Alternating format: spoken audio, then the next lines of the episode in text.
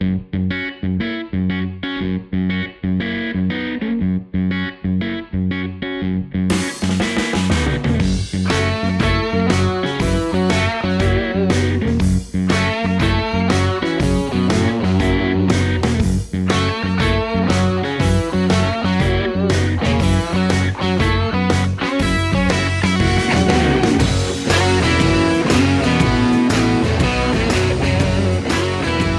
Bienvenidos a una nueva edición de Sin Sucursal, el programa que trae a la calle todo lo más importante que tenés que saber del mundo fintech.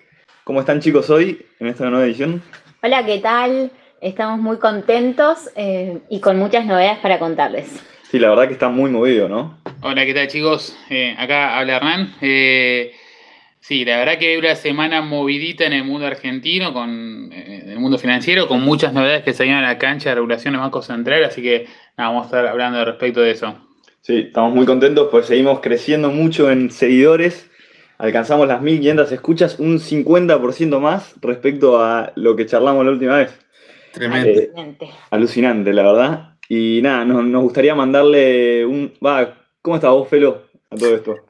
Hola chicos, ¿cómo va? ¿Todo bien? La verdad que impactado con el nivel de, seguimiento y audiencia que estamos teniendo y además de países muy diferentes, ¿no, Nachito? Sí, sí, estamos viendo que es un podcast bastante disperso, muy, muy federal, digamos, tanto en Argentina como, como en otros países. Vemos, vemos mucho, mucha aceptación por este podcast. Me gustaría aprovechar para mandar saludos. Contame, ¿en dónde entienden español y nos escuchan? nos escuchan tanto, bueno, nos gustaría mandar saludos tanto bueno, a toda la gente argentina que nos escucha a lo largo del país eh, no vamos a nombrar todas las provincias porque son muchas, aparentemente. casi eh, todas. Casi todas, sí, sí, sí. Hasta Formosa, saludos a la gente de Formosa. Eh, Uruguay, Singapur nos escucha, aparentemente. Bien Singapur. Bien Singapur. Un saludo muy grande para ellos. Estados Unidos, ¿qué? Un país muy fintech. País muy fintech Singapur, ¿eh? Eso por ahí no, nos pueden explicar un poco a nosotros también. Podemos ir a averiguar más, ¿no? Podemos hacer investigación de campo. Sí, sí, sí. Un viajecito a Singapur. ¿Quién te dice que no, cuando los primeros sponsors nos van el viaje a Singapur? Claro, sí, sí, No, se maten, chicos, ¿eh? ¿eh? En El Salvador también nos escuchan. Eh, después en Europa vemos que nos escuchan tanto en España como en Italia y Alemania. Y después de eh, Latinoamérica, casi todos los países. En Latinoamérica, muchos países, sí, Perú, Costa Rica, Paraguay. Eh, un saludo muy grande para todos. Genial. Hoy nos pareció que estaba bueno, siendo que es tan movido el mundo de las noticias fintech, de hacer por ahí un doble clic ahí, me parece, ¿no? ¿Qué opinan, chicos? Dale, yo quería que empezamos a hablar del tema. Creo que el primer tema del día que queríamos hablar es el tema del cheque electrónico que empezó en funcionamiento esta semana. Así que bueno, la idea era poder contar eh, un poquito, Juri, ahí básicamente, digamos, pues explicarnos de, qué va esto del e-check. Así es, ser. Eh, empezó la segunda mitad del año con eh, esta vigencia, entrada en vigencia de, la, de una norma que se aprobó en octubre del 2018 en la cual los bancos y toda entidad que acepte cheques eh, tiene que regularizar el cheque electrónico. Eh, esto es la posibilidad de generar, enviar y recibir cheques por canales 100% digitales. Eh, esto entró en vigencia a partir del día lunes primero de julio. Lo impuso el Banco Central, estamos hablando de una noticia de Argentina, a través de un comunicado A6578. ¿En qué consiste esto? Las entidades que ofrecen cuentas que permiten el depósito de cheques tradicionales tienen que poder adaptar eh, su sistema para poder admitir esta nueva modalidad de cobrar cheques.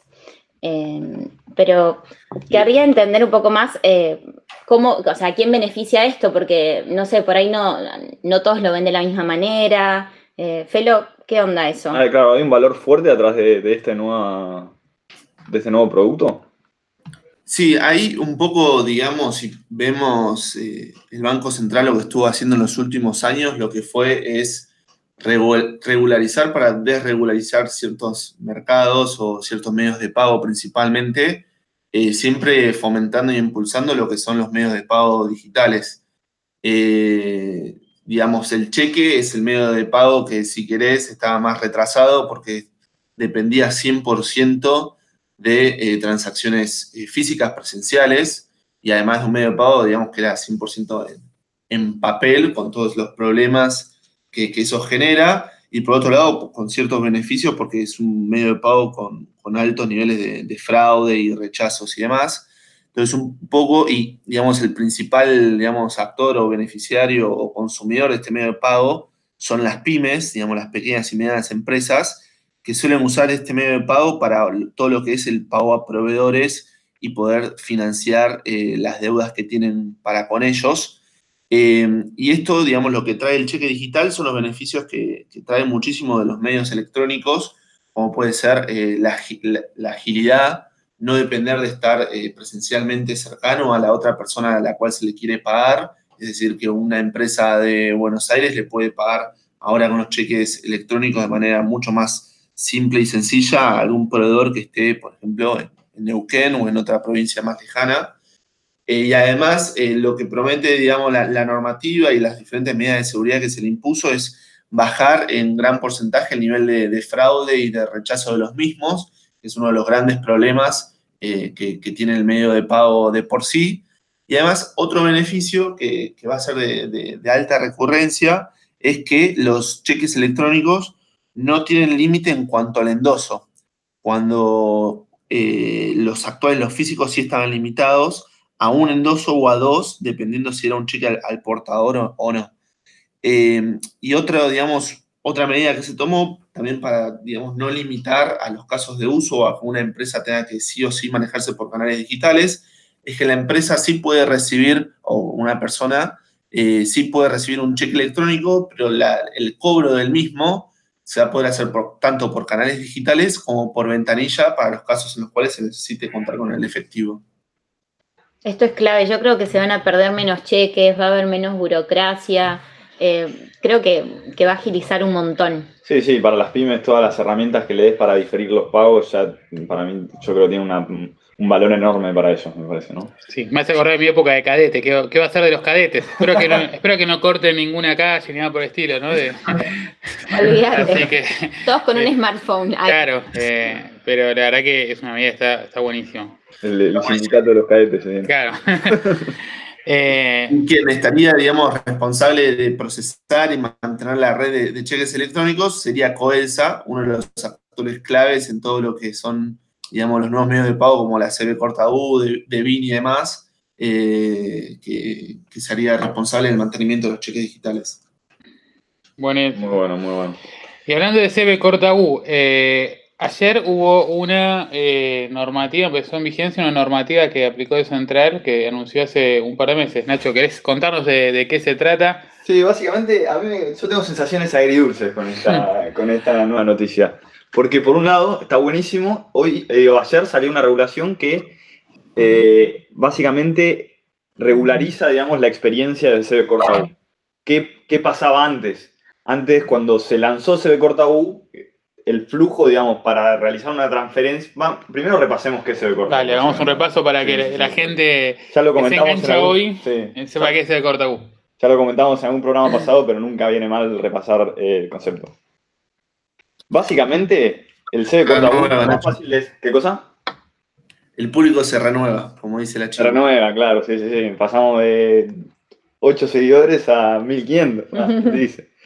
Eh, Básicamente, CB corta U es como un CBU, CB larga U para una cuenta digital. Sería la, la clave virtual uniforme en, vez de la clave bancaria uniforme. Mm. Eh, nada, sirve para realizar transferencias de cuentas de banco a eh, cuentas virtuales. Hace interoperabilidad entre el sistema financiero y las cuentas digitales, digamos. Claro, exactamente. Hoy la única que lo tiene es la de Mercado Pago, ¿no? ¿O hay alguna más que tenga ya...? Por ahora en vigencia creo que sí. Claro. Eh, bueno, básicamente es eso, te da interoperabilidad para realizar transferencias entre cuentas del sistema financiero y cuentas fintech. ¿Y qué cambia esta normativa? Lo que pasó cuando se lanzó, digamos, el, el nuevo producto este de CB Corta U fue que la experiencia para realizar una transferencia de una cuenta de banco a una cuenta eh, digital, digamos, no, no, era nada buena. Eh, en general muchos bancos mandaban por, por flujo de DEBIN, había un proceso raro, digamos, variaba de... Estaba escondido, digamos. Depende de los bancos, ¿eh? había algunos bancos que tenían una experiencia más o menos razonable mm. y otros que estaba completamente escondido. Eh, nada, muy, muy friccionado, digamos. Qué loco esto, ¿no? Porque si supuestamente debería ser algo tan fácil que, que conecte cuentas para que todo el sistema financiero y fintech esté hablando el mismo idioma. Yo creo que acá había una, intención de que, de no fomentarlo, ¿no? Como cada cosa que se quiere fomentar, vos lo escondés dentro de tu usabilidad y claramente hace que eso friccione. Sí, sí, habla un poco de, la amenaza que deben sentir los bancos ante no, esta, toda esta ola fintech que, se está viniendo. Bueno, ¿y qué pasó? Y básicamente se, salió una normativa que la normativa se lanzó, se entró en vigencia ayer para que todas las cuentas todos los bancos regularicen la experiencia de CB Corta y sea exactamente igual la experiencia de realizar una transferencia de CB larga U o una de CB corta U. O sea, si yo te quiero transferir a vos desde mi cuenta de banco, donde, eh, puedo hacerlo, pero también si yo te quiero transferir a tu, a tu eh, billetera, en este caso la unidad lo tiene por ahora es Mercado Pago, también podría, viceversa. Exactamente, deberías poder con la misma dificultad, los mismos montos máximos, eh, sin, ningún, sin ningún inconveniente. Sí, y también que esté disponible, algo que no pasaba, tanto en la experiencia web, o sea, en tu home banking web, como en tu eh, aplicación bancaria, ¿no? Eh, entonces eso era también, algunos bancos funcionaban en uno y no en otro, ahora también obligaba que sea la experiencia en ambos lados, ¿no? O sea, multiplataforma, ya está todo. Sí, ordena la cancha un poco. Sí, creo, y lo otro que también debería igualar es el tema de que lo puedan utilizar primero personas jurídicas y por otro lado también eh, hay un tema de límites, ¿no? que los CB corta U tienen transferencias tienen unos límites en algunos bancos que no son iguales a los de CB larga U, algo que no, tiene mucho sentido. Eso debería también eh, ajustarse. Ahora, ¿por qué decimos que esta noticia es agridulce por un lado, no? Y ahí creo que lo agridulce es que, por lo que estuvimos viendo ayer, eh, algunos bancos lo implementaron. O sea, por ejemplo, Santander, que siempre lo tuvo bien, eh, Banco, Banco Digital lo tuvo bien, vemos que Legalicia ahora se adaptó, pero después, eh, hipotecario también, pero después vemos otros bancos que lamentablemente todavía, no somos por una, también somos muy exigentes, nos, pudimos afigar el primer día, pero vemos que no todos los bancos todavía tienen esta operatoria. A ver, para la aplicación de CB Corta U hay bancos como el Provincia que demoraron casi como 5 o 6 meses posterior a la fecha de tener que haberlo implementado. Hablemos que esto, ¿cuándo salió? Esta normativa el año pasado. Desde el 11 de septiembre del año pasado. Ok, tuvieron tiempo. Sí, y, ahora tuvieron que hacer esta adecuación y esto ahora salió hace cerca de dos meses. ¿Y qué, pasa, cómo juega en todo esto el tema de, las retenciones y los impuestos y cómo, cómo entra en, el partido esto? Ayer salió eh, el, número uno de FIP, Cuccioli dio una entrevista, batió la declaración de la recaudación y dio a entender que, eh, digamos, una eh, exención impositiva que tenían las cuentas digitales, que las transferencias entre ellas no pagaban el impuesto de los débitos y créditos, aparentemente se va a dar atrás con esta medida que se había eh, lanzado hace unos años y van a volver a pagar eh, impuesto de los débitos y créditos las transferencias entre cuentas digitales, ¿no? Em, ¿Para todos los casos o algunos casos particulares? Bueno, la realidad es que en teoría, por lo que se habla, van a ser solamente entre personas jurídicas y puede haber ciertos eh, limitantes, o sea, exenciones de acuerdo a los montos que se maneje.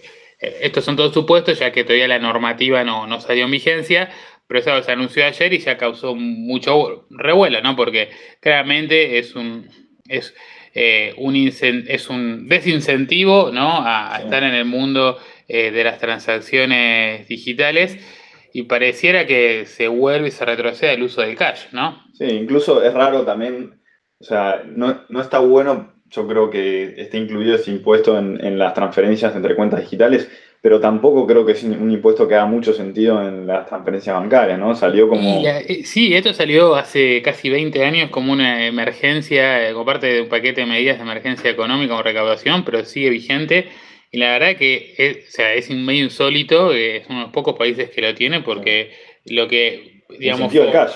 Claro, fomenta a la informalización de los pagos, ¿no? Entonces eh, se pierde mucho. El, tema es que claramente hoy se recauda casi el 6, más de entre el 6 y el 7% de la recaudación proviene de este impuesto, que hoy es muy fácil de, cobrar y a su vez tiene cero evasión, ¿no? Porque o sea, pasan en un zoológico. Los que ya están más o menos traqueados y, hacen transferencias a través del sistema financiero, van y, y, sacan impuestos. Y, a los, y si no, desincentivan a los que a los que no están ahí para que sigan utilizando cash. Y lamentablemente sí, la verdad que eh, de las experiencias que generaron este tipo de, este tipo de incentivos, por ejemplo, se avanzó muchísimo es la capacidad que se había empezado a generar de digitalizar cadenas que históricamente se manejaron en cash, ¿está bien? Hablamos de las cadenas de, cuando hablamos de una fábrica, por ejemplo, de consumo masivo, que tiene su distribuidor y que después le vende a, eh, obviamente, a un comercio, a un minorista, ¿no? Esa cadena siempre llega el camión, despacha la mercadería, el comercio le pagan cash, ese camión va lleno de cash, va haciendo depósitos en lugares, tiene un costo carísimo de manejo del dinero y después eso se lo tiene que parar a la fábrica. Si tenés un operador logístico haciendo tus cobranzas, es rarísimo. es rarísimo, cada, camioncito que, se ve, no sé, de Coca-Cola es una pequeña caja fuerte, eh, entonces eh, eso es inseguro, tiene un costo altísimo. Lo que se empezó a hacer con muchos pagos digitales es que eh, al, ser real time, al ser em, un pago que no tenía costos, básicamente empezó que los comercios le pagaban a los distribuidores a través de este, este medio de pago eh, y a su vez con, cuentas digitales le terminan pagando a las grandes fábricas, ¿no? Estamos hablando de, multinacionales del calibre de los eh, PepsiCo, Unilever, Coca-Cola, etc. La digitalización de estas cadenas es un avance histórico en el país porque, digamos, se, sacaba de, de circulación un montón de cash y ahora esta medida, la verdad que entorpece mucho este crecimiento, ¿no? Sí, tanto para ese tipo de casos de uso como para cualquier comercio de barrio que se empezó a animar a cobrar con QR o con un EMPOS para cobrar con tarjetas, que ahora se le impone un impuesto que antes lo veían como un beneficio cobrar con estas, digamos, billeteras digitales o cuentas digitales y ahora se le genera un desincentivo extra, digamos. Tal cual, había empezado a generar una especie de que los comercios se veían obligados o incentivados a generar más recaudación en, cuentas digitales porque después tenían que pagar a sus proveedores que le, se exigían estos pagos digitales porque le abarataba el costo de, eh, que tenía el manejo del cash, ¿no? Entonces, esto un poco da varios pasos para atrás eh, creo que nosotros acá desde Sin Sucursal, y un poco siempre con la batalla contra el cash, lo que decimos es, es un impuesto que debería desaparecer, no debería existir para, para ningún, eh, ninguna transacción, no solamente las digitales, las bancarias tampoco, em, pero queremos un paso atrás, ¿no? Creo que acá una, algo que promovemos nosotros es, debería haber un impuesto a la extracción en cash, ¿no? Si, si yo quiero ir a un cajero y sacar plata, me deberían cobrar ahí un 1, 2, 3, 5% de lo que sea, como una forma de decir, anda y usar medios digitales en vez de usar eh, cash. Creo que eso frenaría mucho la, extracción del efectivo y fomentaría el uso de cuentas digitales. también todo lo que es el, manejo del cash y que esté tan embebido en la economía te favorece mucho lo que es la evasión. Entonces, como que por un lado, si querés, recaudás más, pero por otro lado tenés... Ahora, actualmente somos uno de los países con más evasión del mundo. Sí, con, con, una, con una transacción uno recauda el 21% de de eso que se está transaccionando, eh, mientras que esta transferencia digital es el 0,6, ¿no? Entonces, claramente, eh, si incentivas más la, formalidad, obviamente se recauda mucho más que lo que recauda por este impuesto. Bueno, vamos a seguir de cerca esto, a ver en qué terminan regularizando, si hay montos mínimos, a quiénes va a aplicar exactamente. Em, Nos mantenemos informados. Sí, en los próximos capítulos. Eh, y una noticia más que ayer, eh, ayer salió en vigencia, ayer estamos hablando del lunes primero de julio, por si no nos escuchan en otro momento, porque hablamos de ayer como si, si todo pasase hoy. No somos radio, somos un podcast.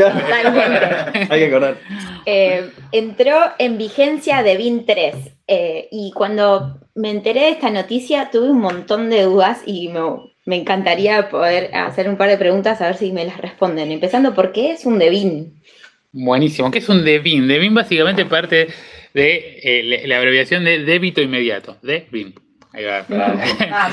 Para, como estaba crédito inmediato de Credin, esto viene a ser DEVIN. Así que eh, ahí está parte de la magia del nombre.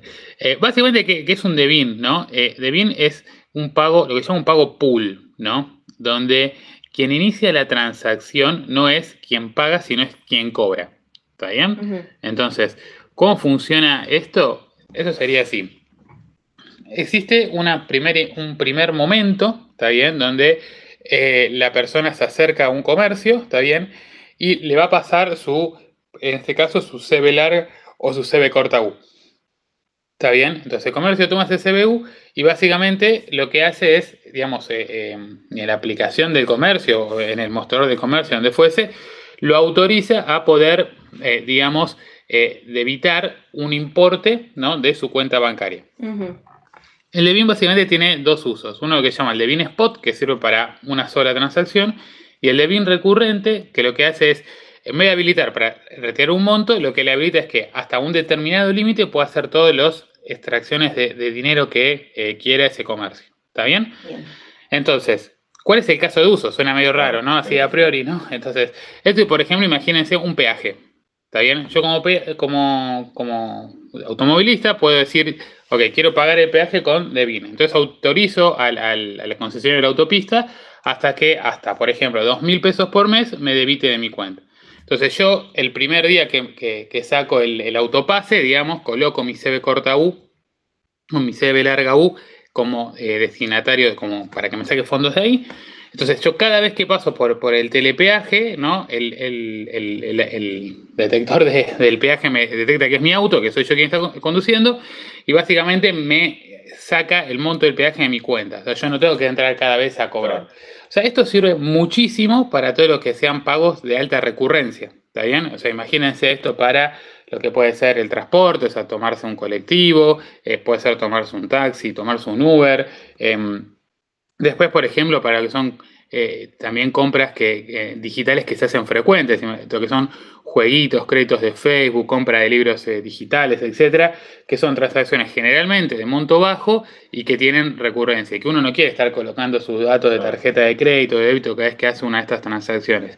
En el mundo físico también esto es muy común, en Starbucks, en locales de comida rápida, donde todo lugar donde se forme fila, este medio de pago funciona muy bien porque son generalmente lugares donde una persona no va una sola vez en, el mes, sino va generalmente quizás todos los días o, con mucha frecuencia. ¿no? Entonces, Devin es un medio de pago que sirve para este tipo de casos, obviamente no sirve para comprarse una televisión, como lo hace cada tanto. No, pero está buenísimo y ordena un montón a nivel economía del, usuario, o sea, personal, diciendo, che, quiero que me extraigas hasta este límite creo que el, control también ayuda, ¿no? Sí, sí, funciona. El problema parte de que eh, Coberante, está la ver, ¿por qué es de BIN 3? ¿no? Esa es la pregunta. O sea, que hubo capítulo 1 y capítulo 2. La evolución. Eh, claro, tal cual. Eh, eh, ¿Ahora de dice, 4? Claro, dice que las segundas partes nunca fueron buenas, que ve la tercera, ¿no? Pero. Eh, 4 está bueno, eh, no, el, el, caso de BIN 3 es porque esto salió hace casi tres años y la verdad que el de BIN 1 y el de BIN 2 básicamente generaban que había en todo el sistema financiero no más de mil operaciones por eh, día. Por mes, perdón, digo, o sea, mil operaciones por mes. Ah. Básicamente, es un medio de pago que no existía. Ni siquiera mil usuarios, me estás hablando de mil operaciones. Mil operaciones, mil transacciones, menos, habían entre 600, 700, depende del mes. medio que encima tiene la idea de tener transacciones recurrentes. Exactamente, o sea, tipo, nada. Yo creo que en su momento habré hecho dos transacciones y representaba el 10% del, del sistema. no, no, es que eh, eh, era impresionante que era eso. Entonces, eh, el Banco Central sigue insistiendo con este medio de pago, donde, ¿cuál era el principal? Y, volviendo al tema de ese corta U. Uno de los principales problemas que había es que el, digamos, yo me acercaba al comercio, yo le pasaba mi, mi, credencial bancaria, mi CB larga U, y después eso hacía que el comercio me eh, pusiera como una orden que yo debería utilizar en mi home banking. Entonces yo después tenía que entrar a mi home banking y autorizar ese cobro que me quería realizar, ¿está bien? El de BIN 1 tenía que hacer, realizar esa autorización cada vez que me querían descontar algo, con lo cual básicamente su usabilidad era nula, porque imagínense, claro, o sea, cada vez que pasaba por el peaje tendría que entrar, para el peaje, autorizar el, pago y seguir, ¿no? O sea, entonces, en vez de hacerlo ágil, lo hacía más lento aún. Esa fue la clave porque no funcionó el 1. El 2 tuvo muchas de esas mejoras, pero seguía este tema de autorizar en el banco. Y en el home banking, igual que pasó con, con CB como contamos, los bancos lo escondieron esto. Entonces, lo escondieron, lo hacían, lo tenían que hacer muchísimos pasos y estaba súper difícil. O sea, eh, uno de los problemas es que vos como comercio le querías explicar a alguien cómo pagar con Devin y básicamente tenías que conocer el home banking y las aplicaciones móviles de los 50 bancos que existen en el país, porque cada uno tiene una experiencia diferente. Entonces, claro, imagínate que cada tarjeta de crédito de cada banco yo le tenga que explicar de una forma diferente cómo pagar.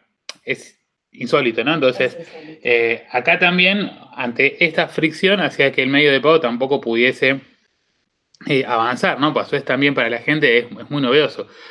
Entonces ahora lo que tiene Devin 3 es que básicamente elimina ese paso de la autorización. ¿Está bien? Si yo doy fe en un comercio y paso mi CB, mi CB larga U, ya ese comercio tiene la potestad de ir a sacarme dinero de mi cuenta bancaria. ¿Está bien?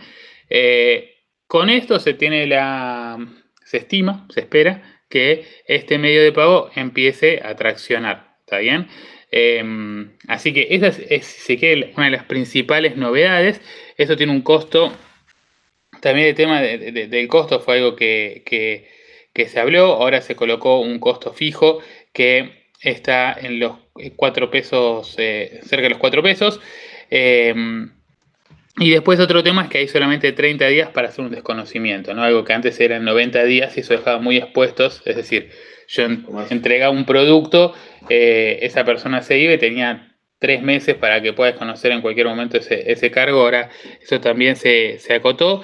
También tenía límites transaccionales de dos salarios vitales y mínimos móviles. Eso también se limitó y no tiene eh, no tiene límite.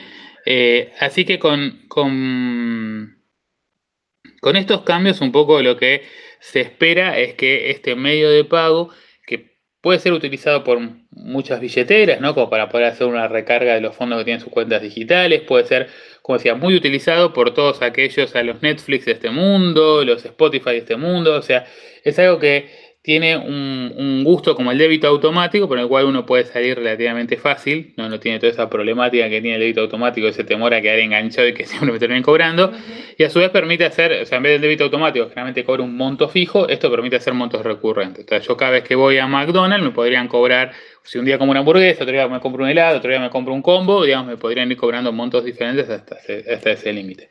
Ahora, mi CBU pasa a ser un dato secreto, digamos, que no debería estar compartiendo? Es una muy buena pregunta esa. Eh, esa es una parte que vamos a ver cómo, cómo funciona, porque los CB larga y CB, CB larga U, CB corta U, digamos, no son datos que, tengan mucha confidencialidad, digamos, ¿no? Uno, su CB larga U generalmente lo, eh, lo comparte si, una, si quieren que le haga una transferencia o por el estilo, con lo cual es un dato que viaja, no es un dato de los llamados sensibles. Eh, pero con este nuevo medio de pago pasa a tener un, cierto, eh, cierto nivel de control. Vamos a ver cómo sucede. Eh, a ver, acá hay un punto que quizá es clave para entender cómo funciona esto y cómo se quiere mitigar. Básicamente, si una empresa quiere cobrar por Devin, va a tener que, digamos, va a haber bancos procesadores, ¿está bien? De, de. O sea, básicamente hay, si se quiere, cinco entidades. Está el cliente originante, o sea, que sería el consumidor. Está la entidad originante, está bien, esa entidad es la que tiene que, eh, es una entidad financiera, está bien. Entonces, eh, vamos a poner el caso de, el ejemplo que pusimos de Starbucks. No, Starbucks es el cliente originante de esa transacción, tiene que tener un banco, una entidad financiera, está bien, en la cual se va a tener que integrar para que sea su generador de devines, está bien. Entonces, está en esa entidad financiera que asocie a, una, a empresas serias, ¿Está bien? no puedo yo decir Yo, Hernán, no voy a poder emitir un DEBIN, digamos, voy a tener que ir a un banco y decir, bueno, quiero emitir DEBIN con ustedes. Ese banco me va a hacer ciertos controles para entender mi integridad y es el que me va a controlar a mí de que yo no pida DEBINes a lo loco, ¿está bien? O, que lo pida sin sentido. Entonces ahí está un poco el control que vos mencionabas, eh, Felu, que básicamente ese, ese control tiene que estar de los Starbucks. Digamos. Si a Starbucks le colocan un CB larga U que es de alguien que es fraudulento o que ser fraudulento, va a ser Starbucks el que va a sufrir ese desconocimiento. Con lo cual Starbucks tiene el incentivo a colocar sus medidas de prevención de seguridad para que no le ingrese cualquier CB larga U. ¿Se entiende? Entonces, termina funcionando básicamente como las tarjetas de crédito. ¿Está bien? O sea, las tarjetas de crédito, el comercio que recibe esa transacción no presente, como en este caso, es el que tiene que hacer los controles para eh, entender si ese usuario es bueno o no. Entonces, eh, como decía, está el comercio que lo origina, se lo pasa a su banco em, procesador de devines, el banco está conectado con la cámara de compensaciones, o sea, con Coelsa, y ese que se lo pasa al, eh, ¿cómo se llama? a la entidad receptora. La entidad receptora básicamente es quien, el banco del cliente, ¿no? Y después por está el cliente receptor, que es el que ve los movimientos. El cliente que quiere el café. Exactamente. yo voy, a, claro, yo voy al café, soy, soy la, última parte porque le doy mi CB larga U al Starbucks. Starbucks lo procesa con su banco procesador, se lo pasa a Coesa, Coesa se lo pasa al banco del cliente y el cliente ahí ve su eh, débito, ¿no? Y esto en segundos. Esto es real time, todo débito inmediato. Ahí está y lo bueno en comparación a las tarjetas de débito